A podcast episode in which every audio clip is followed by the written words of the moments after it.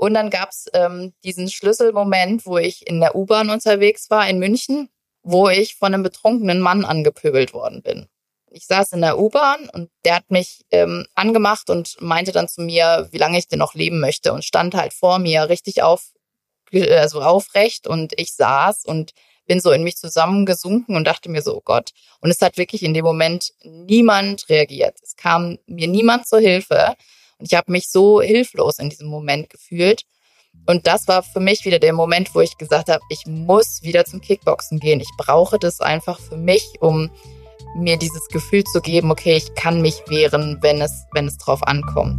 Welcome to the jungle, jungle, jungle, to, the jungle. Welcome to the jungle. Welcome to the jungle. Heute zu Gast bei Welcome to the Jungle, the one and only x-fache Kickbox-Weltmeisterin Marie Lang. Heute sprechen wir über taffe Frauen, Schläge unter der Gürtellinie, Modedesign und warum es sich immer wieder aufstehen im Leben rentiert. Ich freue mich auf das Gespräch. Welcome, Marie Lang. Marie, stell dich doch mal kurz vor. Ja, ich bin Marie Lang. Ich bin 20-fache Kickbox-Weltmeisterin und studierte Modedesignerin. Und lebst und arbeitest in München? Genau, mittlerweile schon seit ähm, Ende 2013. Tatsächlich komme ich ja eigentlich aus NRW, aber äh, bin jetzt das zweite Mal wieder in München. Sehr schön. Wie, kam, weil, wie kam es, dass du das zweite Mal zurückgekommen bist nach München? Weil dir die Stadt so gut gefällt oder weil dir NRW nicht so gut gefallen hat? Du musst vorsichtig jetzt sein, natürlich, aber. Nee, tatsächlich äh, bin ich das erste Mal für mein Modedesign-Studium nach äh, München gezogen. Und äh, als das dann zu Ende war, bin ich erstmal wieder zurück nach NRW und ähm, habe auch als Modedesignerin gearbeitet und dann tatsächlich das zweite Mal wieder äh, wegen des Sports nach München gezogen. Genau, hast du ja schon erwähnt, wegen der wegen dem Kickboxen. Das Thema Modedesign, du hast ja eigene Linien auch rausgebracht. Ähm, das heißt, du arbeitest ja auch sehr kreativ. Magst du uns da so ein bisschen auch den Zuhörern erzählen, ja, wie kam es überhaupt zum Thema Modedesign? Wir wissen ja aus dem Vorgespräch auch, dass es sehr früh selber auch schon genäht, was ja nicht viele, glaube ich, heutzutage jetzt sind sie eher auf TikTok und machen andere Dinge, ja. Ähm, ich glaube, ganz spannend, wenn du uns so ein bisschen berichtest, wie, wie du drauf kamst, wie, ja, was dir da, was du da auch empfindest, wie es dir damit geht. Ja, ich habe wirklich schon als kleines Kind da immer so ein bisschen rumprobiert an Stoffen und habe versucht, irgendwie was zusammenzunähen. Es war tatsächlich alles irgendwie mit der Hand und es war alles sehr knapp. Also so in dem Alter, wo man gerne so einen Top äh, bauchfrei trägt und Minirock. ich bin damit nie rausgegangen, aber es hat mir einfach Spaß gemacht, das zu tragen und habe dann auch meine Entwürfe gemacht, die ähm, im Nachhinein extrem schlimm aussahen. Aber es hat mir einfach Spaß gemacht und ich habe tatsächlich echt lange nach der Schule überlegt, was ich mache. Ähm, habe halt so gedacht, ja, Modedesign, das war so weit weg irgendwie, weil, weil das ja nicht so ein in Anführungsstrichen normaler Beruf irgendwie ist. Aber es hat mir einfach so Spaß gemacht, dass ich gesagt habe, ich probiere das und wenn man da irgendwie Spaß drin hat, dann ist es auch das Richtige. Und das war dann so der Grund, warum ich gesagt habe, ja, ich ziehe nach München und studiere Modedesign. Wie läuft so ein Studium ab? Wie muss man sich das vorstellen, wenn man nicht im, im Design oder im Modedesign tätig ist? Ähm, tatsächlich muss man erstmal so eine Mappe dafür machen. Also ich habe äh, ein halbes Jahr oder es war sogar ein Jahr lang ähm, so einen Mappenkurs gemacht, wo man von Aktzeichnen bis äh, unterschiedliche äh, Sachen dann gelernt hat und dann halt für diese Mappe ähm, vorbereiten musste. Und ähm, dann gab's halt so eine richtige Aufnahmeprüfung von zwei Tagen. Also echt so ein großes Dingen. Und tatsächlich waren bei mir schon, ähm, es gab nur noch sechs freie Plätze. Und ich habe dann äh, einen davon bekommen und das war natürlich für mich mega, ähm, das geschafft zu haben. Also es war nicht gerade einfach, da überhaupt reinzukommen. Und also ist ja auch spannend, was so dein, dein Lieblingsdesigner oder deine Lieblingsdesignerin? Boah, voll schwierig. Also ich, ich, das hat sich tatsächlich auch in den Jahren total verändert. Ich weiß noch, dass ich im ersten Semester so gesagt habe, ich möchte unbedingt so Haute Couture und sowas machen. Ähm, zum Schluss war das gar nicht mehr so meins. Ich habe mir immer von unterschiedlichen Designern so die Inspiration gesucht. Also es war immer so, was halt gerade so vom Geschmack her gepasst hat. Also es war nie nur einer. Und ähm, deine eigenen Modedesign-Linien sind ne? Du hast ja mehrere Sachen, glaube ich, entworfen, auch im Sportbereich ich habe immer gesagt, ich möchte, möchte mein komplett eigenes machen, habe es dann tatsächlich immer eher mit Firmen oder so zusammen gemacht. Ähm, was ich tatsächlich äh, letztendlich dann immer selbst designt und genäht habe, waren, waren meine Kampfoutfits, wo dann natürlich immer so leichte Panik war, dass es äh, hält. Und die habe ich auch meistens noch bis nachts vor dem Kampf genäht, damit die dann fertig geworden sind.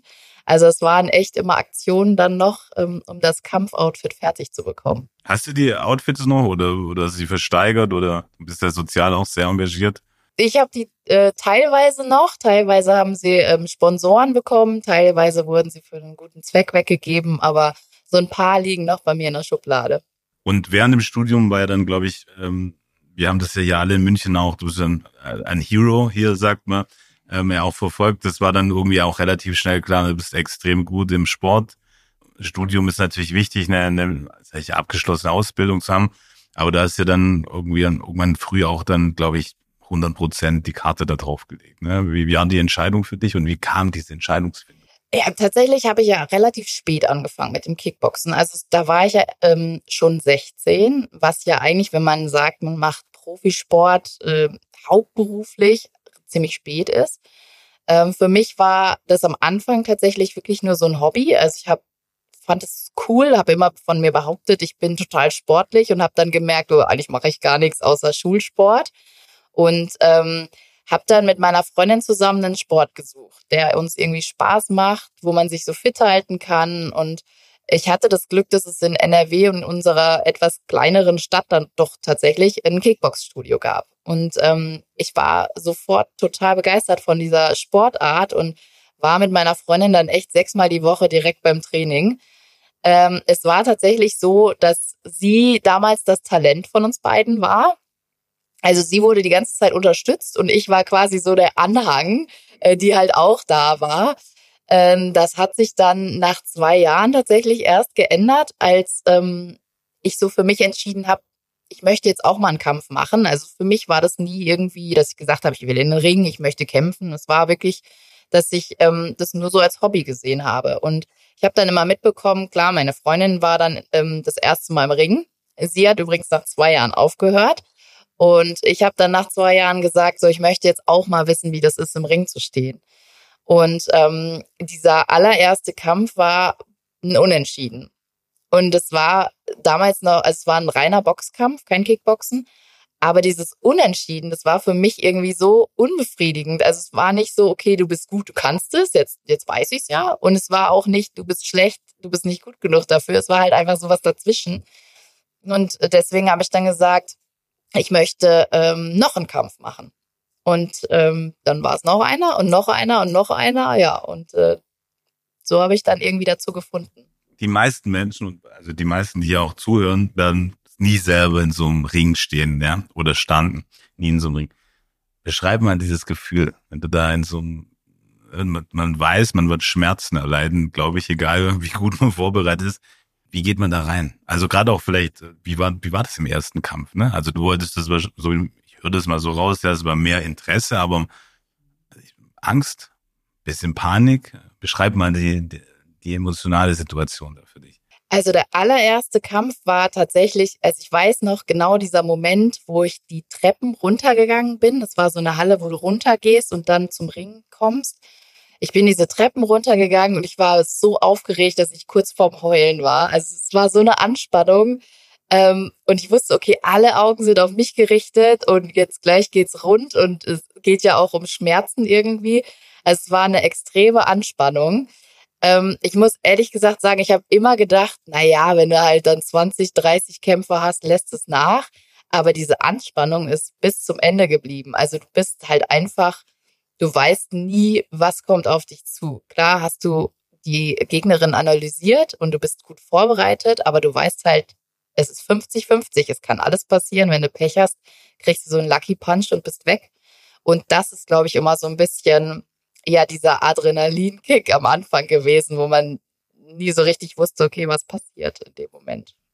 Kannst du dich an, an, an die Nacht davor erinnern? Also konntest gut schlafen, warst, bist da entspannt, auch als vom ersten Kampf, dann sicherlich auch, wenn man später, ich meine, du hast Weltmeisterschaften gewonnen, ganz große Kämpfe gemacht im Fernsehen, aber so dieser erste Kampf, ja, wie, weißt du noch, wie diese Nacht davor war? Also liegt man da wach und denkt, Oder ist man ja, bist du da ja ein entspannter Typ, so ein ruhiger? Bei mir war es ja meistens so, dass einen Tag vorher so dieses offizielle Wiegen ist. Da sehe ich dann meine Gegnerin das erste Mal. Das war auf jeden Fall immer so ein, so ein Moment, wo dann der Puls äh, zu spüren ist und wo man merkt, okay, das Herz fängt an zu klopfen und ähm, man ist halt angespannt, man sieht die Gegnerin und steht ihr ganz nah gegenüber. Also das ist auf jeden Fall ein Moment, ähm, der ganz besonders ist. Aber so schlafen vorm Kampf hatte ich nie Probleme. Also ich konnte immer gut einschlafen. Ähm, hab dann erst wieder kurz bevor ich am, am Kampftag dann zur Halle gefahren bin, so ein bisschen dieses okay, jetzt geht's gleich los. Ähm, wir kommen dem Kampf halt näher und gleich fängt's an. So da kam dann wieder, wieder diese Anspannung. Und dann war es bei mir immer ganz lustig. Ich war dann in der Halle kurz vorm Kampf, mach mich ja dann warm, hat, hab vorher noch diesen Arzttermin etc. Aber sobald mein Trainer bei mir in die Umkleide gekommen ist, war ich tiefenentspannt. Also der hat mir da total so diese, ich will nicht sagen Panik, weil du weißt ja, was auf dich zukommt und es passiert ja eigentlich auch nichts in dem Sinne. Ich habe mir immer gesagt, naja, meine Familie liebt mich, alles stehen hinter mir, egal wie das ausgeht und du bist gut vorbereitet und so.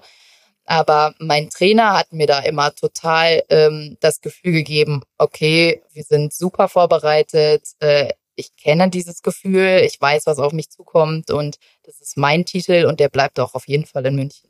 Ja, also total spannend ich stelle mir da so vor, dass viele, glaube ich, auch einfach Angst vor, vor, vor Schmerz oder so haben. Ich höre jetzt aber so raus, das ist für dich kein Thema, ne? Also die Anspannung liegt jetzt kommt nicht daher, dass man denkt, boah, ich verletze mich oder ich werde ich werd mit blauen Flecken und, und Kopfweh irgendwie jetzt zwei Tage danach irgendwie äh, mich rumschlagen, sondern ganz ruhig, ganz entspannt. Äh, ja, witzigerweise hat man die Schmerzen dann erst so richtig dann nach dem Kampf gemerkt, weil du natürlich völlig auf Adrenalin bist. Äh, klar merkt man teilweise auch äh, Tritte so auf die Oberschenkel mit dem Schienbein auch schon während des Kampfs, weil die sind echt schmerzhaft. Auch ja Lebertreffer natürlich ganz klar, aber so richtig, dass ich es wahrgenommen habe, war dann immer erst nach dem Kampf, wo ich dann runtergefahren bin und dann gemerkt habe, okay, wer trägt mich zum Auto? Ich möchte jetzt nur noch aufs Sofa. Du hast ja jetzt gerade beschrieben, dein erster Kampf war Boxen, ne? Gab es eigentlich auch einen Auslöser? Ist ja kein, sorry, wie ich so sagen, aber es ist jetzt ja nicht so der Mainstream-Sport, ähm, Kickboxen an sich schon, ja, und auch mhm. Boxen wahrscheinlich. Gab es einen Auslöser davor, dass du gesagt hast, ich möchte, äh, ich möchte, ich möchte einen Sport machen, wo ich irgendwie, ja, mich auch wehren kann, vielleicht, wenn es zu im Alltag zu einer Situation kommt, oder hatte das überhaupt nichts damit zu tun, oder gab es da keinen Auslöser? Doch, tatsächlich gab es einen Auslöser. Also generell war ich super schüchtern. Ähm, ich war immer sehr zurückhaltend, habe es war natürlich so mit 16 so die erste Zeit, wo man in die Disco gegangen ist, wo man ähm, feiern war und da wurde mir öfters dann mal von Jungs so an den Hintern gekrapscht und ich habe das dann so weggelächelt, weil ich nicht wusste, wie ich mich verhalten sollte. Also es war so dieses, mir war es unangenehm, aber ich wusste auch nicht, was ich, ähm, was ich sagen soll. Und ähm, da hat mir das Kickboxen wahnsinnig viel gebracht. Also alleine so diese Ausstrahlung von einem Selbstbewusstsein, was man durch das Training bekommt, das habe ich einfach so extrem gemerkt, auch über die Jahre hinweg, also wie viel einem das eigentlich im, im richtigen Leben gebracht hat. Und also das Kickboxen hat mir auf jeden Fall alles Selbstbewusstsein gegeben und dass man das halt auch einfach ausstrahlt. Also da habe ich schon auf jeden Fall eine Veränderung gemerkt. Es war jetzt nicht so, dass ich gesagt habe, ich fange jetzt mit dem Kickboxen an, weil ich schüchtern bin, aber ich habe da eine echt positive Veränderung gemerkt. Und das ist auch vor allem was, was ich immer jungen Mädels vor allem sage, aber natürlich auch Jungs, dass die, wenn die ähm, ja sehr zurückhaltend sind und nicht so richtig wissen, na, und kann ich mich wehren und darf ich mich vor allem auch wehren, das ist, dafür ist das Kickboxen halt einfach super. Und dann hattest du also ersten Kampf Boxen, unentschieden bis nach Hause, also stelle ich mir jetzt mal so vor, ja, ähm, und war, es war nicht so Fisch und es war nicht Fleisch. Und wie ging es dann weiter?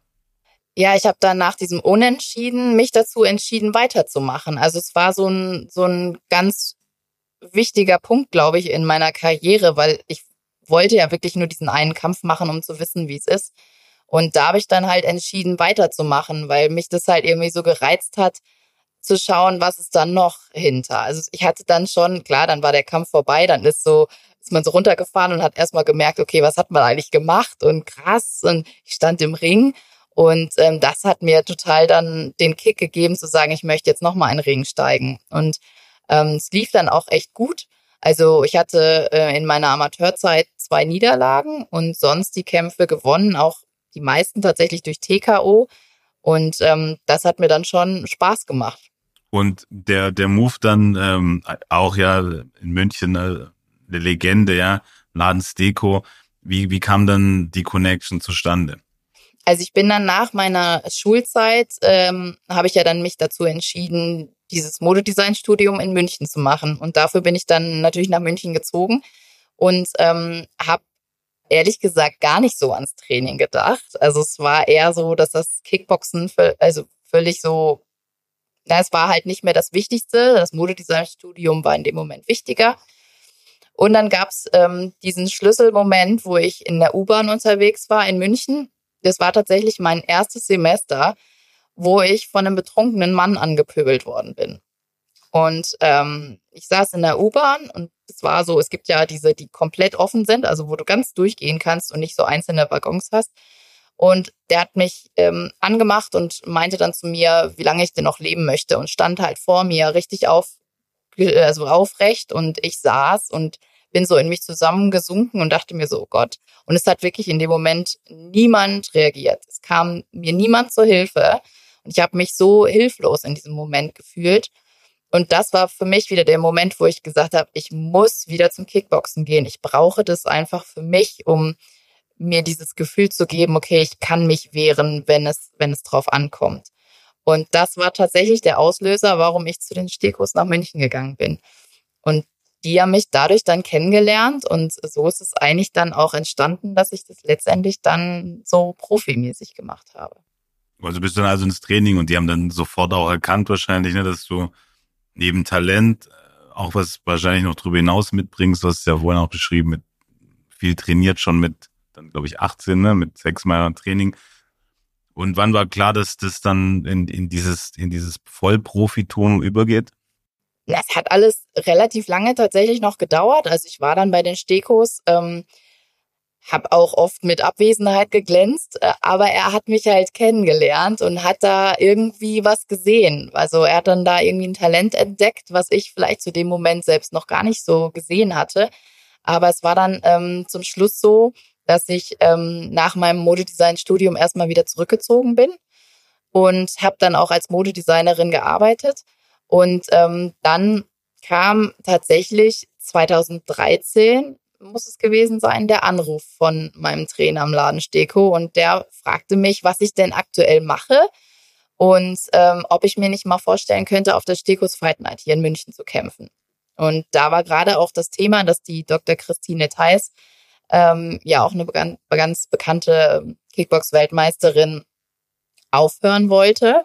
Und für sie haben sie eine Nachfolgerin gesucht. Und ähm, ich habe mir das halt angehört am Telefon und dachte mir, okay, äh, es stimmt bei ihm noch alles. Also ich konnte mir das äh, gar nicht vorstellen. Erstmal dachte ich mir so, okay, Kickboxen hauptberuflich, wer macht denn sowas? Das ist ja total geisteskrank irgendwie.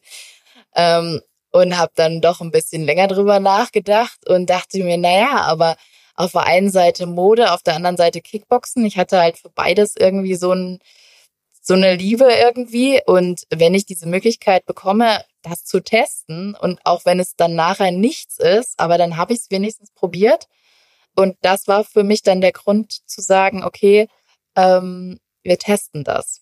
Ich habe dann ein Jahr lang erstmal von NRW aus trainiert und habe dann schon bei der Stekos Fight Night gekämpft. Ähm, bin dann immer für die Kämpfe nach München gefahren und ähm, dann haben wir uns dazu entschieden und haben gesagt, okay, wir testen das wirklich auf dem richtigen Profiniveau. Und äh, ich musste dafür dann natürlich wieder zurück nach München ziehen. Mit wem konntest du dich so beraten dann auch? Ich meine, das ist ja schon ein Schritt, ne? Man hat sein Studium abgeschlossen, ist in seiner Heimat in Lemgo, arbeitet, alles schön gesättelt, sag ich mal. Und dann, das ist ja schon ein Riesenschritt. Und wie hat, wie hat so jetzt die Familie bei dir drumherum, wie haben die reagiert? Waren die jetzt alle Feuer und Flamme oder waren Sie eher zurückhaltend? Das war tatsächlich total unterschiedlich. Also mein Freund hat es natürlich live dann mitbekommen. Der fand das total cool und dachte so geil und Fernsehen und und Kämpfe und sowas mega. die auf der Arbeit, also ich habe ja damals bei Job gearbeitet, was ja auch eine, eine gute Firma ist, ne? ein toller Name und so. Ich hatte dann einen, ähm, einen Arbeitsvertrag, der unbefristet war und ähm, als ich denen das gesagt habe, was mein Plan ist, die dachten natürlich erstmal, okay, die hat sie nicht mehr alle. Ähm, die dachten erstmal, ich verarsche die. also ich ziehe jetzt nach München, werde Kickbox-Weltmeisterin. Das war natürlich erstmal okay. Und meiner Mama habe ich es gar nicht gesagt. die dachte dann letztendlich, ich glaube, das denkt sie immer noch, dass ähm, mein Freund halt einfach einen guten Job hatte und ähm, ja, wir halt dann zusammen wieder nach München gezogen sind. Also das, ich glaube, die hätte das in dem Moment auch nicht verstanden, weil das natürlich auch einfach ja krass ist für eine Mama, ne? So, oh Gott, die geht in den Ring und so. Die hatte sowieso schon immer Schiss. Und das dann auch noch auf dem Niveau, ja, ja, das ist ein hohes Niveau. Werbung. Hey, kommt dir das bekannt vor? Du brauchst ASAP die wichtigsten Agentur-KPIs, willst über den Stand laufender Projekte berichten oder in die Budgetplanung für das nächste Jahr einsteigen? Aber die Daten lassen sich nicht einfach so leicht zusammentragen. Alle Infos liegen verteilt auf diversen Tools, komplett unübersichtlich. Der maximale Pain. Mit der smarten Agentursoftware von Every wäre das nicht passiert. Avery ist Marktführer im Dachraum und wird von über 2500 Agenturen genutzt. Steuere auch du deinen Agentur-Workflow zentral in einer Software. Vom Angebot über die Projektplanung bis zur sauberen Abrechnung und dem Controlling. Avery hat für jede Agentur das passende Tool, von groß bis klein, von Full Service bis Influencer Marketing. Jetzt kostenlos testen auf avery mit doppel-i.io slash podcast. Den Link findest du wie immer auch in den Shownotes. Agentursoftware von Avery. Werbung Ende. Dann zurück nach München und dann, du hast gerade schon angesprochen, ne, dann ging das, lief da ja auch in der Zeit, ist das beim Kickboxen und Fernsehen, weil Pro 701 Mediengruppe ging das ja dann richtig los. Ich glaube, es war Kabel 1, die das auch übertragen hat und Pro 7 Max und Vollprofi, ja. Also ein ganz anderes Leben. Wie ist so ein Tag strukturiert? alle gehen arbeiten, alle Freunde sind irgendwie beschäftigt, der Freund selber wahrscheinlich auch, 9 to 5 und du, wie, wie, wie sieht so ein Tag aus? Es war am Anfang, also die ersten zwei Jahre habe ich tatsächlich ja noch parallel dazu gearbeitet. Es war so ein bisschen dieses auf Nummer sicher gehen. Schauen wir mal, ob das was für mich ist. Ähm, bin dann ähm, morgens um sechs aufgestanden, war ähm, um sieben beim Training bis um acht, bin dann um neun auf die Arbeit bis um 18 Uhr, also habe dann noch als Modedesignerin gearbeitet bin dann abends äh, zu meiner zweiten Trainingseinheit um 19 Uhr bis um 20 Uhr und ähm, ja, bin dann nach Hause und war natürlich völlig fertig. Und das habe ich äh, die ersten zwei Jahre gemacht, bis es dann ähm, feststand, okay, wir finden einen Hauptsponsor, ich kann es komplett hauptberuflich machen. Und dann war es natürlich krass. Also auf einmal, okay, Vollgas, alles auf Sport und ähm, es blieb dabei. Also ich habe dann elfmal die Woche trainiert äh, morgens und abends, samstags dann einmal und Sonntag war dann der heilige freie Tag, wo, ähm, wo ich dann nichts mehr gemacht habe quasi. Aber es war natürlich erstmal eine Umstellung. Ne? Also ich dachte mir dann, okay, ich war jetzt beim Training. Und jetzt? Was mache ich jetzt den ganzen Tag? das hat sich dann irgendwann eingependelt. Dann klar hatte man ähm, noch diverse andere Termine oder war bei der Massage, bei der Physio etc., was halt dann so anfällt. Aber erstmal war es eine große Umstellung. Und der erste Weltmeistertitel, springen wir mal so ein bisschen vorne, hast dann mhm. die Kämpfe gemacht, Fernsehen war da, die Hallen waren groß, ähm, mehr Publikum, war das ein Problem? Wahrscheinlich nicht, ne? Total, ja. Also ob da jetzt 30 oder 3000 äh, Leute sitzen, das habe ich gar nicht mitbekommen. Also das hat man komplett ausgeblendet. Und tatsächlich habe ich auch oft erst später auf irgendwelchen Fotos oder so gesehen, wer alles da war. Also da war ja auch Prominenz am äh, erste Reihe äh, sitzend das habe ich null mitbekommen. Also da war dann wirklich komplett der Fokus auf den Kampf. Und äh, erster erster Weltmeistertitel, beschreib mal dieses Gefühl auch, ja. Das ist ja dann ein Weg, man, das war das Ziel, ja, ganz klar, glaube ich, ja, dass, dass man Weltmeisterin wird, wenn man das dann erreicht. Also in dem Moment, wo, wo dann die Decision kam oder die Entscheidung, wie hast du dich gefühlt? Dieses Gefühl ist natürlich mega krass. Also als ich diese Anfrage ähm, bekommen habe von von Laden, also von meinem Trainer, ähm, ob ich das machen möchte und wir telefoniert hatten und ja, kannst du dir das vorstellen und Weltmeisterin, Fernsehen, Kämpfe und so. dann hatte ich irgendwie so, naja, okay, ich ziehe jetzt dann nach München und dann mache ich einen WM-Kampf und dann klappt das schon, ne? Und ähm, wurde dann natürlich relativ schnell ähm, auf dem Boden der Tatsachen geholt, dass ich erstmal ganz normal mit dem deutschen Titel anfange. Ich habe dann einen deutschen Titel gemacht und drei Europatitel. Also es war nicht einfach mal so schnell der WM-Titel. Heißt, ich habe halt ähm, super viel trainiert und ähm, es war natürlich Schweiß und Tränen dabei. Und wenn du dann bei deinem WM-Titel im Ring stehst und dann diesen Gürtel bekommst, also das ist wirklich so ein unbeschreibliches Ergebnis oder Erlebnis, weil du natürlich ähm, dafür so hart trainiert hast und ihn dann endlich in den Händen hältst. Vom Adrenalin nicht. Also ich kann mir vorstellen, zwei Tage irgendwie unter, unter Dauerfeuer und Strom dann, ne? Ähm, hast du dann Mechanismen angewöhnt auch? Meine, du bist 20-fache Weltmeisterin, mal hier erwähnt, ja, das, ich glaube, sensationell. Aber wie kommst du runter, ja? Oder wie, wie entspannst du dann? Wie findest du auch einen Abstand? Also ich stelle mir das auch sehr anstrengend vor, ja? Immer fokussiert, immer sehr diszipliniert. Wo, wo kannst du loslassen? Oder konntest du überhaupt loslassen?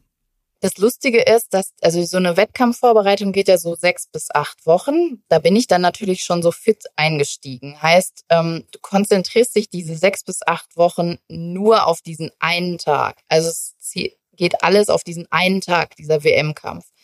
Und ähm, du richtest ja dein ganzes Leben danach aus. Also dein Essen, was du machst, du gehst nicht feiern, du trinkst nicht, du gehst zum Training. Ähm, ich habe auch immer Mittagsschlaf gehalten, damit ich abends wieder fit bin. Also mich haben dann oft Leute ausgelacht, aber ich war dann halt einfach wieder mit Vollgas und konnte halt wirklich alles fürs Training geben. Und ähm, man hat schon gemerkt, also danach wenn der Kampf dann vorbei war. Also erstmal musstest du es natürlich dann, meistens waren die Kämpfe ja samstags. Und am Sonntag war dann erstmal so Sofatag, da tat dann alles weh. Eventuell war die Familie noch da und man ist dann noch zusammen essen gegangen, aber das war's dann auch. Und die Woche danach ist man in so ein totales Loch gefallen, weil das Ziel natürlich dann auf einmal komplett weg war. Also du hast ja diese sechs bis acht Wochen nur auf diesen Tag trainiert und dich darauf vorbereitet und es war dann auf einmal vorbei. Und da muss man immer so ein bisschen mit klarkommen, okay, ich brauche jetzt irgendwie wieder ein neues Ziel. Und sobald dann natürlich der nächste Kampf feststand, war es wieder da. Aber diese eine Woche war halt dann immer so, okay, was mache ich denn jetzt mit meiner Zeit? Also ich habe dann auch eine Woche Pause gemacht und konnte mich dann ein bisschen erholen. Und ähm, das war immer ganz, ganz komisch. Ja, es war schon so ein kleines Loch. Jetzt spulen wir mal 20 Kämpfe vor, 21, ja. Ähm, du warst unbesiegt, ja, wie gesagt, ich glaube, was bist eine prominente Person, ja, stehst dann auch in der Öffentlichkeit. Wie, wie war das für dich? Ne? Du bist ja, ich sage mal, sehr eine bodenständige Person, sehr ruhig, sehr klar. Und da zieht dann jeder an einem und möchte dies und jenes und alle klopfen einem irgendwie auf die Schulter. War das ein, war das schwierig? also das Interesse ist natürlich gewachsen. Am Anfang hat man sich dann gefreut, wenn man so in der, in der Zeitung stand und dann war es irgendwann das Fernsehen und ähm, dann kamen Interviews und so. Es wurde halt nach und nach mehr, ähm, wo dann natürlich auch ja viel Privates dann eventuell gefragt worden ist. Ähm, war schon erstmal ungewohnt. Man hat sich dann irgendwie dran gewöhnt. Ich weiß noch genau, wie mein erster Fernsehauftritt war. Also ich hatte ähm, dann den Moderator neben mir und ich wollte dann alle Fragen wissen. Hab dann gesagt, ah, kannst du mir die Fragen sagen, dann kann ich mir schon mal eine Antwort überlegen. Und ähm, er hat es mir dann echt gesagt. Ich habe mir dann die Antworten ähm, so hingelegt und habe mich dann total verhaspelt, weil du natürlich dann irgendwie einen Satz im Kopf hattest, den du nicht mal auf die Reihe bekommen hast. Also und äh, im Nachhinein wächst man ja dann daran und, und ich habe dann irgendwann gesagt, ich will gar keine Fragen mehr wissen. Es war dann irgendwie so Routine und man, man wächst dann irgendwie so an seinen Aufgaben, ja. Jetzt gehen wir in das Jahr Corona oder 2020 war das, glaube ich, ne? Ähm, das hast durch dreimal Corona gehabt, dann in, in einem Zeitraum von 24, 28 Monaten und hast dann auch, glaube ich, ja, das war dann so ein bisschen, sag ich mal, der Herbst, glaube ich, dann auch so der Karriere. Dann ähm, war es natürlich auch schwierig wir wissen ja alle, wie das Jahr 2020 dann gelaufen ist. Für mich war dann halt auch gar kein Kampf mehr. Und ähm, ich wollte halt so dann nicht aufhören. Also ich habe dann gesagt, ja, okay, jetzt hatte ich im Februar den Kampf, jetzt ist Corona, jetzt findet nichts mehr statt und irgendwie wollte ich nicht sagen, okay, das war jetzt mein letztes Jahr. Ich habe halt immer so ein bisschen gesagt, okay, ich möchte gerne so einen Abschiedskampf, wo nochmal alle kommen können und alle können sich das nochmal anschauen. Und das war immer so ein bisschen das, das Ziel von mir. Aber es hat sich natürlich wahnsinnig lange hingezogen, weil auch 2021 ja noch keine Veranstaltungen erlaubt waren mit Publikum. Ähm, heißt, ich hatte ja dann da 2021 auch meine allererste Profi-Niederlage komplett ohne Publikum. Also ich war mehr oder weniger alleine in dieser Halle mit meinem Trainer. Und ähm, auch da habe ich mich dann natürlich im Nachhinein gefragt, okay, hättest du das nicht ersparen können, hättest du einfach aufgehört, ist doch egal, ob du einen Abschiedskampf hast oder nicht. Aber ähm, ja, so war es dann leider halt nicht. Ich habe dann diese Niederlage einstecken müssen und wollte aber nicht mit dieser Niederlage aufhören und habe dann auch da gesagt, ich mache weiter. Und ähm, ja, so ist das eigentlich entstanden. Also es ist schon auch schwierig, glaube ich, für einen Profisportler zu sagen, so wann ist jetzt Ende, wann höre ich auf und wann ist der perfekte Moment dafür. Jetzt hattest du ja bis dahin nie verloren. Wie war das zu verlieren? War es auch befreiend irgendwie? Weil das so ein, so ein Rekord ja irgendwie, das, das wird ja immer schwerer mit jedem Sieg wahrscheinlich, ne, der Rucksack. Ja, der Druck wächst total und ich glaube, man macht sich den Druck tatsächlich eigentlich am meisten selbst. Also mir wurde, ja, wobei man hat halt das Gefühl, die Leute sagen zu einem, ja, du gewinnst ja sowieso wieder, aber so bin ich da nie selbst in den Ring gegangen. Für mich war das immer offen eigentlich das Ergebnis. Und ähm, ja, es war auf der einen Seite eine Erleichterung in dem Sinne, okay, dann ist es halt einfach so, aber in dem Moment war es halt einfach schlimm für mich. Also es war schon ähm, eine große Enttäuschung von, also eigentlich war ich am meisten enttäuscht von mir selbst. Wie bist du damit umgegangen? Also muss man sich vorstellen, äh, ja, Tränen und, und Frustration oder wie, wie war das für dich? Ja? Weil das war ja ein komplett neuer, ich glaube, eine neue Situation es hat sich, also ich hatte ja den Winter vor diesem Kampf, hatte ich das zweite Mal Corona. Ähm, und es war ja auch alles noch im, im Lockdown.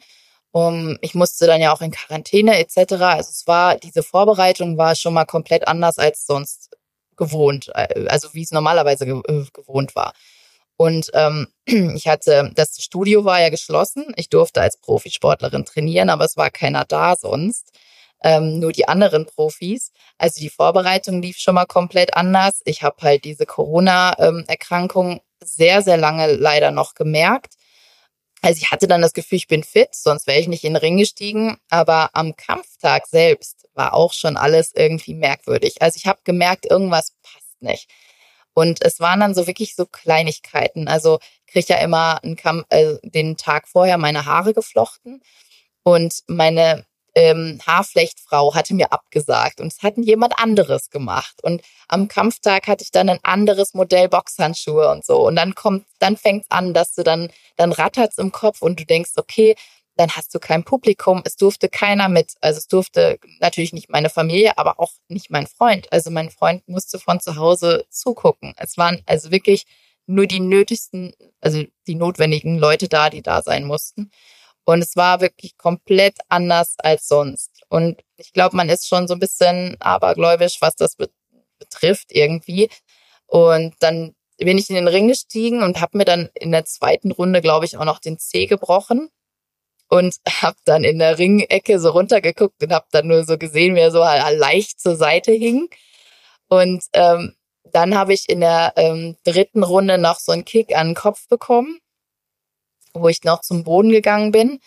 Und das war für mich so der Moment, wo ich komplett weg war. Also nicht, nicht vom, nicht, dass ich, also ich bin sofort wieder aufgestanden, aber ich habe gemerkt, okay, ähm, das hat mich komplett gebrochen. Also ich war in dem Moment, okay, äh, jetzt, ich möchte jetzt aufhören. Ich sage meinem Trainer gleich, dass er das Handtuch werfen soll. Ah nein, dann sind alle enttäuscht von mir, meine Sponsoren sind enttäuscht, meine Familie enttäuscht täuscht. Also das waren wahrscheinlich so Millisekunden, aber das ging mir so durch den Kopf. Und ähm, ich habe dann letztendlich mich dafür entschieden, weiterzumachen, warum auch immer. Also ich habe mich dann wirklich durchgebissen mit diesem gebrochenen C und wirklich so ein bisschen vom Kopf her nicht mehr so selbstbewusst, wie ich sonst war, weil ich diese Situation einfach nicht kannte. Hab's dann bis zum Ende gebracht und dann war halt wirklich dieser Moment, wo das erste Mal nicht meine Hand hochging. Und ähm, ich habe dann noch ein Interview geführt, habe sie noch umarmt, wir haben noch kurz geredet und dann bin ich in die Umkleide und dann war der Moment wirklich, wo ich komplett ähm, äh, dann ja gemerkt habe, was ist eigentlich gerade passiert. Dann hat meine Mama angerufen, äh, wir haben kurz telefoniert und dann sind halt so die Tränen gelaufen, weil ich halt super enttäuscht war von mir selbst, weil ich mir dachte, wieso hast du eigentlich darüber nachgedacht, aufzugeben? Du bist gar kein richtiger Fighter und ähm, du musst dich doch durchbeißen und reißt dich ja, oder warum hast du dich nicht zusammengerissen? So habe ich ja letztendlich, aber ich habe dann, ich war sehr enttäuscht von mir selbst tatsächlich. Und wie hast du dein, dein hast du dann dein Selbstbewusstsein wieder aufbauen können? Oder war das dann eigentlich schon so, dass ihr dann nochmal einen Kampf gemacht? Dazwischen kam eine sehr schwere Erkrankung. Wenn du drüber reden magst, reden wir natürlich drüber. Wenn nicht, ja, ähm, wir haben vorher kurz drüber gesprochen, dann, dann klammern wir das so ein bisschen aus. Aber du bist ja dann nochmal gekommen. Ja? Ähm, bleibt aber dieses Gefühl, was du gerade beschrieben hast, in dieser Millisekunde, ja, du hast gemerkt, es hat mich gebrochen. Ja, oder es hat mir also gebrochen in Form meiner, meiner Selbstwahrnehmung oder meinem Selbstverständnis. Ich bin die Gewinnerin, ja. Ging das in den nächsten Kampf noch mit über? Jetzt in der Retroperspektive oder konntest das, war das eine getrennte Situation? Nee, das ging komplett über. Also ähm, ich hatte eine echt lange Pause, weil natürlich mein C erstmal wieder ähm, zusammenwachsen musste. Dann hatte ich im Sommer noch ein, ein Fernsehprojekt. Also es war eine relativ lange Pause, aber du hattest es immer im Hinterkopf. Und auch in der Wettkampfvorbereitung für den nächsten Kampf hatte ich halt immer im Hinterkopf, okay, du willst nie wieder dieses Gefühl haben, im Ring zu stehen und dass nicht dein Arm hochgeht. Und dieser Kampf dann nach dieser Niederlage war dann tatsächlich auch äh, mit vorzeitigem Ende. Also man hatte dann schon gemerkt, ähm, dass ich das nicht dem Zufall überlassen wollte, dass dieser Titel dann wieder ähm, an mich geht. Also es war auf jeden Fall die ganze Zeit so im Hinterkopf und ich habe auch echt lange an dieser Niederlage äh, zu knabbern gehabt, obwohl mir mein Trainer gesagt hat, ähm, dass es ein mega Kampf war und auch allgemein das Feedback war super. Also es haben alle gesagt, was für ein geiler Kampf und mega Werbung fürs, fürs Frauenkickboxen und dass es auch echt knapp war und es gehört halt einfach dazu. Ne? Es ist halt immer, es ist halt einfach Sport. Und ich meine, jetzt gehen wir mal von, von den, von den wilden Schlägen, ja, in die, switchen mal so ein bisschen rüber, ja, wo wir, glaube ich, dass alle, die dich kennen, ja, und so ein bisschen äh, deinen Weg auch verfolgt haben, ähm, viele sind ja in den Playboy etc. pp. dann irgendwann auch gegangen und haben das Geld noch mitgenommen und da ich habe dich jetzt immer so wahrgenommen, dass du eben nicht anfällig für solche Themen auch warst, was dich auch als Mensch und glaube ich vom Charakter und auch von der Persönlichkeit äh, natürlich dich ausmacht. Gab es Angebote von Playboy? Was für ein Cut übrigens. ähm, ja, es gab tatsächlich sogar drei äh, Angebote vom Playboy. Ähm, was mich natürlich irgendwie so ein bisschen, hat so ein bisschen geschmeichelt schon, äh, dass, dass sie überhaupt auf mich gekommen sind. Aber ich habe ähm, ich habe echt lange drüber nachgedacht. Also ich finde die Bilder schön. Ich finde, die machen schöne Bilder. Also ich habe auch nie gesagt, dass das nicht in Frage oder nie in Frage für mich kommen würde. Aber letztendlich hat es dann irgendwie nie so gepasst. Und dann habe ich es nicht gemacht. Aber jetzt muss man natürlich nachfragen, ja, das ist eine Vorlage, warum hat es nicht gepasst? Ja? ähm, ja, also man muss natürlich schon wissen, dass die Bilder heutzutage im Internet ja nie wieder da ähm, weg sind. Also sie verschwinden nie. Also du hast immer irgendwie Zugriff auf diese Bilder. Heißt, ja, ich musste witzigerweise immer an Leute denken, die ich kenne. Ähm, so mein eng alter Englischlehrer, der auch meine Wettkämpfe guckt, der sieht mich da dem Playboy. Und ähm, ja, ist halt einfach eine große Entscheidung. Also vielleicht ergibt es sich nochmal irgendwann, aber ähm, es hat halt irgendwie nie so gepasst. Und es ist, ja, finanziell ähm, müsste es sich dann halt auch lohnen.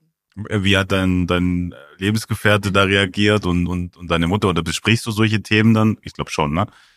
Ja, mein, mein Freund hat tatsächlich gesagt, ja, nö, super, äh, macht es. Also der war da total offen. Wobei ich glaube, es ist vielleicht auch nochmal was anderes, wenn er dann letztendlich rauskommt und ihn dann irgendwelche Arbeitskollegen oder sowas drauf ansprechen. Ähm, meine, meine Mama fand es ganz schlimm. Also die hat gesagt, um Gottes Willen, bloß nicht, macht es nicht. Also die kann damit gar nichts anfangen. Ähm, ja, letztendlich wäre es dann meine Entscheidung gewesen, aber ja, hat sich jetzt irgendwie dann ich habe ich hab mich dann dagegen entschieden. Und auch nicht bereut, oder? Also, Nee. Also wie gesagt, also falls vielleicht- jemand von Playboy zuhört, natürlich, ja, dann muss ein bisschen mehr, äh, der Scheck muss ein bisschen höher sein, dann glaube ich, ja, kann Genau. man nochmal sprechen.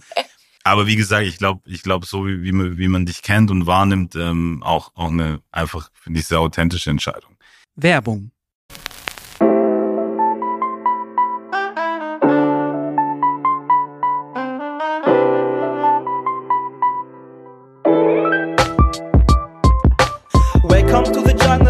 Hustle ist ein Wegbegleiter, jeder Tag eine weitere Sprosse auf der Karriereleiter. Lerne weiter Hürden kennen, doch bleib niemals stehen und komm zu uns. Erzähl uns doch von deinen Problemen. Keep it rolling. Vom Projektmanagement zum Controlling. Ressourcenplanung, nichts Gewinn, everything is flowing. Idee überragend, Budget überzogen. Nicht mit uns, denn hier werden Probleme behoben. Wir sind Every. Für jede Agentur, egal wie groß die passende Lösung. Prozesse laufen hier makellos.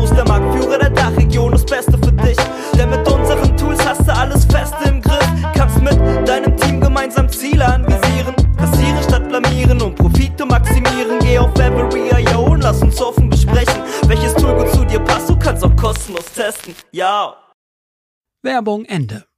Dann kam ja legendär Big Brother, ja, Mhm. Watching You. ähm, Sat 1 Format, ähm, war das für dich von vornherein klar, wenn so ein Angebot kommt, ist auch finanziell, glaube ich, sehr lukrativ, dass du das machst oder war da schon auch so ein bisschen ein Zwiespalt in dir drin, ne?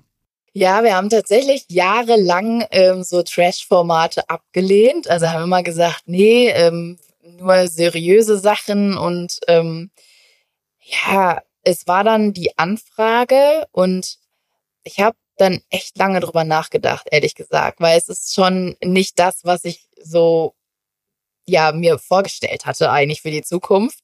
Aber ich fand es einfach so super interessant, es einfach mal auszuprobieren. Und es war natürlich auch so ein bisschen der Hintergedanke, okay, du sprichst wieder ein anderes Publikum an. Und ähm, was natürlich fürs Kickboxen total wichtig ist, also dass du halt auch Leute findest, die außerhalb dieser Kickbox-Blase Interesse daran haben.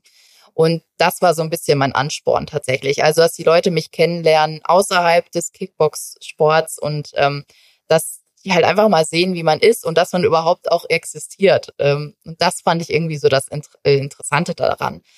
Ob ich es jetzt nochmal machen würde, weiß ich nicht, weil es war schon echt eine Grenzerfahrung. Musst du uns erklären natürlich, ja, das, das ist spannend. Warum? Also wir hatten tatsächlich die erste Produktion ja, wo es in dem, es gibt ja immer einen guten und einen schlechten Bereich. Und der schlechte Bereich hatte das erste Mal wirklich kein, ähm, kein Fenster, es gab keine frische Luft, also war es komplett eingesperrt. Wir hatten ja das Thema Weltall, also es gab so eine Raumkapsel und halt den schönen Bereich. Und in dieser Raumkapsel war halt wirklich keine frische Luft. Also hat es ähm, kein Fenster, dort ist kein Tageslicht, nichts. Und ich bin dann den ersten Tag da reingekommen und habe dann gedacht, okay, wo geht denn jetzt hier das Fenster oder die Tür auf und wo kriege ich hier frische Luft? Es war dann halt nicht so und ähm, das war schon echt heftig. Äh, zusammen mit diesen fremden Menschen, also wir haben zu dritt in einem Bett geschlafen und die erste Nacht lag ich in der Mitte. Also kannst du dir vorstellen, wie das ist, wenn du dich zur Seite drehst und dann an deiner Nase eine fremde Person hast. Also es war schon heftig, ähm, so zwischen Platzangst und ähm, halt auch Leute, die alle irgendwie Fernseherfahrung hatten und auch vor allem diese Trash-Formate teilweise äh, durchgegangen sind und sich einfach damit auskannten. Ne? Also ich war ja komplett so neu und äh, habe natürlich Fernseherfahrung, aber jetzt nicht dieses ähm, 24 Stunden und du kriegst alles mit von dir. Und das war schon echt heftig am Anfang, dann zu merken, okay, es geht hier um Sendezeit und jeder, jeder will halt äh, am meisten reden, will gezeigt werden. Es ging die erste Woche tatsächlich nur um Sexthemen. Und es war einfach so Fremdschämen, weil ich mir, ich mir so dachte, oh Gott, ich will jetzt auch nicht prüde rüberkommen, aber ich möchte jetzt auch nicht über Sexspielzeuge reden.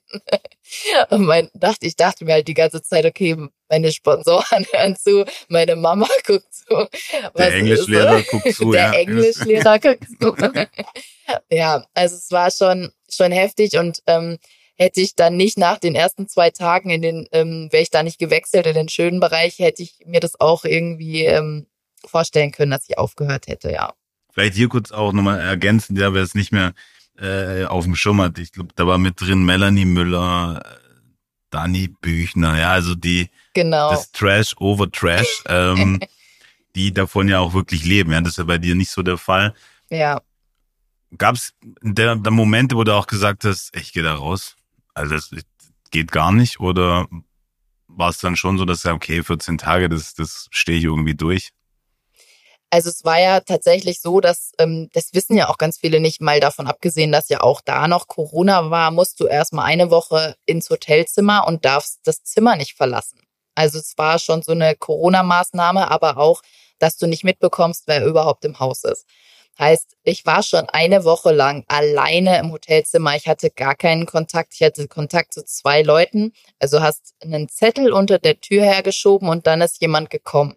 Also ich hatte wirklich gar keinen Kontakt zu irgendeiner Person. Also weder Fernsehen durftest du benutzen, noch, also ein Handy natürlich auch nicht. Ich hatte so eine alte DVD-Sammlung, die ich gucken durfte und hatte mir halt ein paar Bücher mitgenommen. Das war alles. Und nach dieser Woche dachtest du eigentlich schon, alles klar, jetzt kann ich eigentlich auch direkt nach Hause, weil ich bin jetzt schon durch. Und dann fing das Ganze ja erst an mit drei Wochen. Also drei Wochen ging das ganze Big Brother-Thema, ja. Und ich bin eigentlich davon ausgegangen, na ja, ich bin jetzt hier der Underdog, mich kennen halt die Leute vom Kickboxen und dann hört's auch auf. Also eine Melanie Müller können, kennen ja ähm, mit Sicherheit einige mehr. Deswegen dachte ich, naja, eine Woche oder so, wenn ich das schaffe oder zumindest mal nicht die erste bin, die rausfliegt, dann bin ich schon stolz auf mich.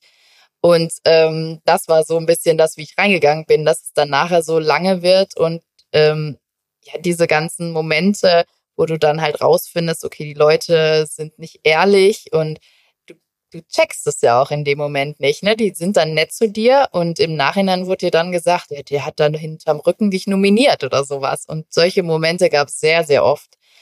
Und ähm, ja, deswegen, also es war schon echt heftig. Wie war das für dich, als du dann im, in, im Nach, also da kann man jetzt, ja, X-Themen. Mich würde jetzt natürlich einmal interessieren, wow, die nehmen dir das Handy weg vorher. Warum? Also in dem Hotelzimmer. Ähm, ja, aber in erster Linie war es eigentlich, damit du nicht mitbekommst, wer noch im Haus ist. Die haben das ja wirklich komplett geheim gehalten. Das war auch vorher nicht in der Presse, wobei ähm, ich wurde vorher schon bekannt gegeben. Also ich wusste, dass wahrscheinlich Melanie Müller und Dani Büchner im Haus sind, aber es war alles noch geheim. Und ähm, das ist so ein bisschen, dass du dich halt nicht vorher absprechen kannst, dass du nicht weißt, wer sonst noch da drinnen ist. Das war der Grund, der eigentliche. Deswegen durftest du halt auch noch nicht mal Fernsehen gucken. Also kein Internet, kein Fernsehen, kein Handy. Wirklich nur ähm, DVDs. Ja. Also wie, wie in einem Gefängnis sozusagen, ne? ja, Und wenn du dann da reingehst, man muss ja so ein bisschen, das ist ja so ein bisschen, ein, ich sage das jetzt mal vorsichtig, ein Strategiespiel auch. Ja? Du musst ja so ein bisschen schauen, mit wem, mit wem verstehst dich gut. Ähm, Es gibt, gibt, glaube ich, schon auch so ein paar Absprachen, die der Zuschauer ja dann nicht mitbekommt. Aber wenn du dann im Nachhinein dann das erst anschaust ähm, und dann hörst, okay, der hat mich nominiert oder die, Bad Feelings oder bist du, sagst du, pff, die sind mir so, die gehen mir so an der Schulter vorbei, interessiert mich nicht. Also den Tag ähm, nach dem Finale, wo ich dann erfahren habe von anderen Leuten, ja, der hat, der hat dich da nominiert und hat da das gesagt und so, da dachte ich mir schon so, äh, okay. Also sie sagen dir ins Gesicht, oh, ich mag dich so gerne und dann, ich nominiere die. also das ist schon krass, weil das einfach gar nicht so meine Mentalität ist. Also ich habe auch immer gedacht, na, ich vers versuche hier jetzt nicht irgendwie zu lästern oder sowas, obwohl die ja schnell auch mal irgendwie einen Spruch ähm, rausrutscht, den du vielleicht gar nicht so böse meinst, aber auch so bei den Interviews wurdest du halt so manipuliert. Also zum Beispiel gab es so die Frage, ja, sag mal, bist du äh, eifersüchtig auf Inas Haare? Ähm, wo ich so, also Ina war auch eine Teilnahme, Teilnehmerin, Ina Aogo, wo das schon so gestellt worden ist, dass ich dann auch so antworte, dass es nachher heißt, ah, okay, die redet über Inas Haare, da muss sie wohl eifersüchtig sein. Oder also das wurde schon sehr, sehr bedacht gestellt, dass du wirklich nachher dann im Fernsehen so rüberkommst, ah, okay. Also es gab zum Beispiel auch die Frage, ähm, könnte dir Danny noch was äh, zum Thema Sex beibringen? Und dann sitzt du da und denkst dir so, okay, shit, was sag ich denn jetzt? Weil die, Zuschauer denken nachher, ich fange mit diesem Thema an. und da musst du echt ähm, drüber nachdenken. Also ich habe, glaube ich, immer sehr sportlich geantwortet, deswegen war das vielleicht für viele langweilig. Aber ich wollte mich da einfach nicht irgendwie in so eine Schublade stecken lassen. Also als neutraler Zuschauer muss man sagen, ich glaube, du hast dich genau so gegeben, wie du bist. Auch das ist einfach auch sympathisch. Da glaube ich kein, kein Fake-Spielchen draus gemacht. Aber es ist, ich glaube, ich sage das so ehrlich, ich habe es mir auch angeguckt. Man hat halt schon auch, äh, finde ich, so das Gefühl, dass das, das ist ein anderes, niedrigeres Niveau, als du ein, einfach bist, ja, als Mensch und als Charakter. Aber ich fand, ja, Platz fünf war bravourös gegen, gegen äh, sag ich mal, diese Trash-Format-Profis. Äh, Aber es, es wirft ein anderes Blick auf, auf die Medien, finde ich. Ja? Es wirft einen anderen Blick drauf. Du warst, bist ja auch Moderatorin, Influencerin, ja, hast ja auch viel gemacht. Ähm, wie ist dein Bild jetzt so Richtung Medien und vor allem TV auch? Ja? Hat sich das, hat sich das durch diese Erfahrung stark gewandelt? Total, ja. Also es ist schon echt viel Fake, was ich sehr schade finde. Ähm, es dreht sich eigentlich alles nur noch um Zahlen, um Follower. Ähm, ja, vieles stimmt halt auch einfach nicht so richtig, was, wie man sich darstellt. Ähm, ich habe auch voll oft so Events gehabt, wo so Influencer waren, die mich dann ähm, erstmal gefragt haben, bist du bei Instagram? Okay, dann haben sie geguckt, wie viele Follower, ah, lohnt sich das, sich mit der zu unterhalten und so. Also das finde ich schon ähm, weiß ich nicht, ich finde es einfach ganz, ganz schlimm teilweise. Fernsehen, ja, war natürlich auch durch Big Brother so viele Sachen, wo ich dachte, oh, das war doch voll witzig und voll cool, wurde gar nicht gezeigt, weil zu langweilig.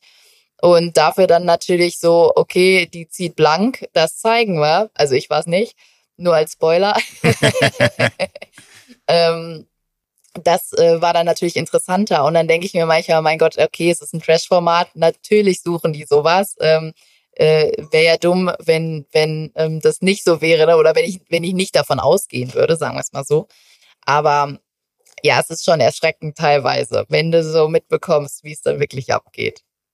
Der, wie, wie ist so, du bist jetzt eine der wenigen, die sowas macht oder gemacht hat. Darf man das fragen, finanziell? Was lohnt sich das? Ja, total. Also es lohnt sich echt und ähm, ja, ist eigentlich schade, was was man in so einer kurzen Zeit verdient, was andere Leute vielleicht als Jahresgehalt haben. Aber ähm, das lohnt sich schon, ja, nach wie vor. Was du ja auch gemacht hast äh, in der Erfolgsserie Four Blocks, äh, hattest ja auch eine, äh, eine Rolle, warst Trainerin, glaube ich, ja, ja. Äh, selber Trainerin. Wie, hat dir das Spaß gemacht? Wie war das? Äh, das war mega. Also es war eine richtig coole Erfahrung, vor allem, weil ähm, die erste Staffel gab es damals schon. Und ich kannte das gar nicht. Ich kannte gar nicht vor Blogs. Also mir hat das nichts gesagt. Und ich habe das so angeguckt und dachte mir, okay, cool. Ja, warum nicht? Also ich teste das mal. Hatte dann, ich glaube, vier Sätze oder so und habe mich wahnsinnig gemacht, diese Sätze auswendig zu lernen, weil es nicht in meinem Kopf blieb. Also ich dachte mir echt, das gibt es doch nicht, dass ich mir diese Sätze nicht merken kann.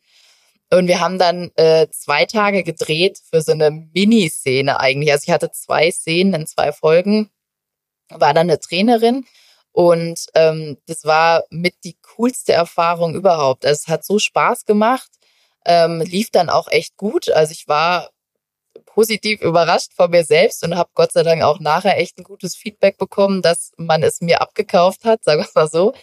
Und ich war total überrascht, wie viele Leute ähm, die Serie geguckt haben. Also mich hat wirklich jeder darauf angesprochen. Also von, von der Friseurin bis zu, was weiß ich, der Ärztin. Also es hat wirklich jeder geguckt. Sogar meine Vermieterin hat es geschaut. Also ähm, wer diese Serie alles geguckt hat, ist der Wahnsinn. Dann machst du ja auch im Sozialen viel, ne? Das ist ja, wir haben jetzt ja gerade über Follower und Fake und Instagram ähm, und in der Vorbesprechung und im Research ja, ganz interessant. Es gab mal, du hast warst beim Thailand-Urlaub und hast da ein, ein, ein Foto äh, hochgeladen auf Instagram. Das hat die Bildzeitung dann One-on-One, äh, ich glaube Titelblatt, ja, also ein ja. ästhetisches Foto, aber ähm, da geht so ein bisschen dann weg, ne, dass du, dass du schon sehr lange Schirmherrin für München Box sich durch äh, bist und, und dich da sozial extrem engagierst für ja, Kinder, die eine Benachteiligung haben in Form der, des sozialen Status und Herkunft. Wie, Wie kam es zu dem Projekt und, und gibt es auch was, was du vielleicht hier auch, ja, das ist eine Möglichkeit, sich da auch mal zu äußern, ja, was, was mit rausgeben willst dann die Zuhörerinnen und Zuhörer?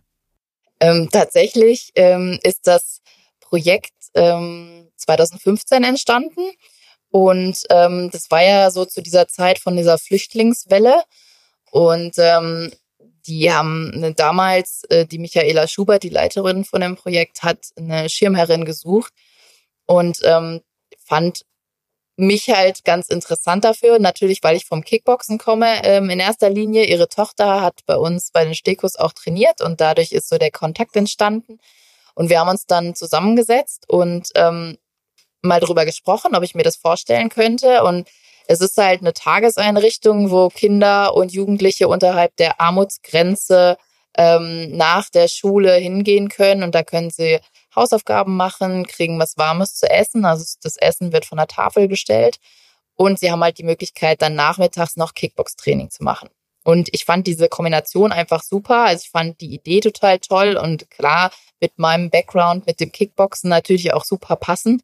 Und deswegen habe ich gesagt, ja, ich unterstütze das. Äh, wenn ich irgendwie kann, dann werde ich das ähm, in, die, in die Medien bringen und ähm, ja das bekannt machen, weil das Projekt sich halt komplett über Spenden finanziert. Und ähm, das ist natürlich ähm, wichtig, dass man das immer wieder anspricht, weil es halt einfach eine, eine tolle Sache ist. Wir haben jetzt auch, ich sag schon wir. ja, schön, ja. Volle Identifikation, ist gut, ja.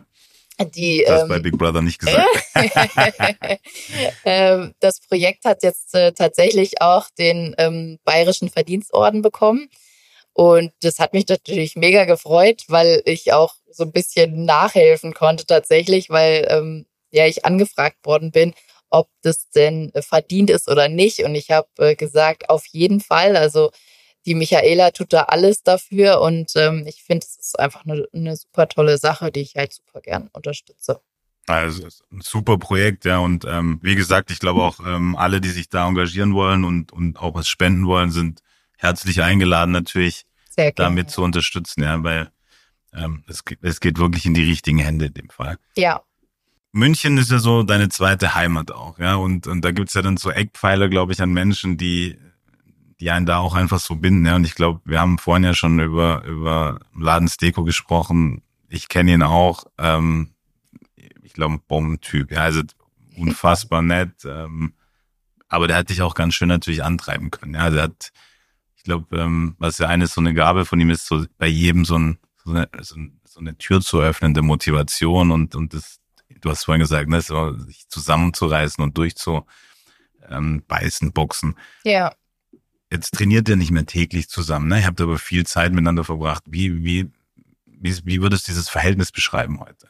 Ähm, ein sehr, sehr wichtiges Verhältnis für mich tatsächlich, weil ähm, er natürlich auf der einen Seite mein Trainer äh, war, aber dadurch, dass wir so viel Zeit miteinander verbracht haben, also wir haben zweimal am Tag trainiert, also ich habe ihn öfters gesehen als meine beste Freundin, ähm, hat er mich natürlich auch ähm, total nah kennengelernt. Also der wusste zum Schluss genau, wie ich ticke. Der konnte mir an den Augen ansehen, wenn irgendwas nicht stimmte und ähm, der musste mich natürlich oft trösten. Äh, wir haben uns zusammen gefreut, wir haben zusammen äh, uns aufgeregt. Also es ist sehr familiär tatsächlich irgendwie gewesen. Ja, man hat sich auch mal richtig angekotzt. Also es war dann wirklich so, wo ich mir dachte, jetzt halt mal die Schnauze. Und er von mir natürlich auch. Ähm, ja, es war sehr, sehr nah, weil man natürlich auch so ein Vertrauen hat irgendwie, weil er steht bei mir in der Ringecke ich muss ihm vertrauen und ähm, er mir natürlich irgendwie auch. Und man arbeitet zusammen und hat so das, das, dasselbe Ziel und ja, das war nicht von Anfang an so. Also es, es hat sich so über die Jahre entwickelt, dass man einfach sich so gut verstanden hat und sich halt einfach ja gegenseitig unterstützt hat. Er natürlich noch mich mehr als ich ihn, aber. Habt ihr jetzt noch viel Austausch? Also telefoniert ihr regelmäßig oder sieht man sich dann regelmäßig oder wie muss man sich das so, wenn so eine Karriere dann ja aufhört, wie, wie, wie ist das Verhältnis jetzt? Ähm, wir haben äh, noch regelmäßig Kontakt. Ich bin ja auch immer noch im Stekus-Studio und gebe alle zwei Wochen mal Training und sehen uns dann da und tauschen uns aus. Und ich gebe, also ich lasse mir auch immer gerne noch Tipps geben und frage ihn da auch manchmal, wenn ich irgendwie einen Rat brauche. Ähm, also wir haben echt ein super Verhältnis zusammen. Also Oh Gott, das hört sich komisch an, oder? Nein, also, also jetzt nicht, nicht so. Ja, nicht so, ja. Also jetzt kein Danny Büchner-Verhältnis. Ähm. Nee, wir verstehen uns nach wie vor super und ähm, ich gehöre irgendwie fast schon zur Familie dazu. Er sagt auch immer, ich bin wie seine Tochter. Und ich glaube, so hat er mich auch wirklich immer äh, gesehen. Also es war ihm immer sehr, sehr wichtig, ähm, wie es mir geht. Und ja, es ist einfach sehr, sehr eng geworden über die Jahre, weil man einfach so viel zusammen erlebt hat. Das ist schön. Ich glaube, die nicht die zweite, sondern ich glaube, die, die wichtigste Säule, ähm, wenn man jetzt deinen Weg so auch betrachtet, äh, ist, glaube ich, dein Lebensgefährte, der Dennis, der, der, der, glaube ich, jetzt überall immer voll ja, dich unterstützt, äh, hinter dir stand. Ja, also ich würde jetzt, weiß ich nicht, ob ich es cool fände, wenn meine Frau jetzt Playboy oder sonst was, aber ich bin natürlich auch irgendwie älter und anders wahrscheinlich drauf, was das angeht. Aber also das wirkt ja so, dass, dass das auch so eine, so eine wahnsinnige, äh, tolle ähm, Beziehung, aber auch so eine Konstellation zwischen euch ist. Wo habt ihr euch kennengelernt? Ihr seid schon ewig auch zusammen, ne? Mhm. Wir sind tatsächlich sogar zusammen zur Schule gegangen. Also nicht in die gleiche Klasse, aber zumindest auf die ähm, selbe Schule und kennen uns schon aus der Schulzeit. Und ähm, ja, also ich bin total froh, dass er das so mit mir mitgemacht hat, weil tatsächlich er auch so ein bisschen gesagt hat, komm, mach das mit dem Kickboxen, nutzt die Chance. Ich weiß nicht, ob ich das alleine gemacht hätte, ehrlich gesagt. Also es war schon ähm, mit jemandem an seiner Seite ist nochmal was anderes, als wenn man alleine so diesen Schritt geht. Und der hat mich da immer unterstützt und hat immer gesagt, ja, mach du das. Und ähm, er ist da, glaube ich, sehr stolz und war auch immer so der, der lauteste am Ring. Aber ist, glaube ich, auch froh, dass es jetzt ein bisschen entspannter ist, tatsächlich. Erste mehr Zeit auch für ihn. Ja, es ist genau. ja mit den vielen Trainingseinheiten und auch medial das viel ähm, das muss man ja auch nachholen, ja. Ja. Jetzt in der Retro-Perspektive, ja, den Weg, äh, den du, den du da gegangen bist, was würde die Marie von heute, der Marie von vor ein paar Jahren, also mit 18, ja, aber, äh, was würde, würde sie es genauso machen? Würde sie was anderes machen? Nee, ich glaube, ich würde es genauso machen. Also mit allen Höhen und Tiefen, auch dieses ja, komm, ich mache noch ein Jahr, ich hänge noch ein Jahr dran und ähm, auch obwohl ich 2020 auf, also hätte aufhören können ohne Niederlage, ähm, habe ich, glaube ich, daraus am meisten gelernt und ähm, kann irgendwie auch meine Titel deswegen viel mehr schätzen. Also es war schon wichtig, das so mitzuerleben und ich glaube, das wäre jetzt auch das, was ich der kleinen Marie sagen würde. Also glaub an dich, mach weiter, äh, zieh's durch und nutzt die Chancen vor allem auch, so wie du es halt gemacht hast. Und ähm, ich glaube, das Wichtigste, was ich mir sagen würde, würde, wäre, dass ich an mich selbst glauben soll. Also, dass man nicht so sehr auf andere hört, sondern einfach sein Ding durchzieht. Und ja, wer hätte gedacht, dass ich mal Kickbox-Weltmeisterin werde? Also ich nicht. Und ähm, deswegen ist es einfach alles möglich. Ja, sehr schön. Ich, also, du kanntest, glaube ich, auch glaube, so ein bisschen steckt auch das drin, ne, was, was man, was man jungen Menschen, glaube ich, redet, ne, wenn, oder gibt es da noch eine Ergänzung, ja, wenn jetzt, wenn du so die Generation, gerade, wir haben vorhin über ja, die Social Media Thema auch gesprochen, junge Menschen sind stark beeinflusst. Ähm, es geht vielleicht gar nicht mehr um charakterliche Werte, sondern um Follower etc. pp. Was, was würdest du, was möchtest, möchtest da eben irgendwie auch noch was loswerden oder jemand was, ja, einen Tipp geben, ja? Also ich finde, man sollte nicht zu sehr auf diese Followerzahlen achten. Also es gibt viel wichtigere Sachen und ähm, es macht dich als Menschen nicht aus, wie viele Follower du hast. Mir ist das tatsächlich wirklich Wurst. Also ich achte da nicht drauf. Ich gebe jetzt auch nicht extra mehr dafür, um mehr Follower zu bekommen. Ich könnte mit Sicherheit sehr, sehr viel mehr machen tatsächlich. Aber ich glaube, dass wirklich wichtig eigentlich ist, dass man was macht, was einen glücklich macht und nicht, wie viele Leute einen kennen und wie viele Leute einem folgen. Und ähm, es gibt viele erfolgreiche Menschen, die kennt kein Mensch, weil die halt einfach in einem Unternehmen groß sind oder einfach das machen, was sie halt lieben. Es ist ja eigentlich letztendlich egal, was du machst. Hauptsache, dir macht es Spaß und es muss nicht jeder sehen, was du machst und trotzdem kann es toll sein. Also ich finde das ein sehr, sehr schönen äh, Schlusssatz und ähm, Ich bedanke mich ganz herzlich für das offene Gespräch mit einer sehr glücklichen Marie. ähm, ja, ich freue mich, ja, ähm, wenn ich dich mal wieder irgendwo im Fernsehen sehe oder wherever und, und wünsche dir alles Gute und vielen Dank für deine Zeit. Dankeschön.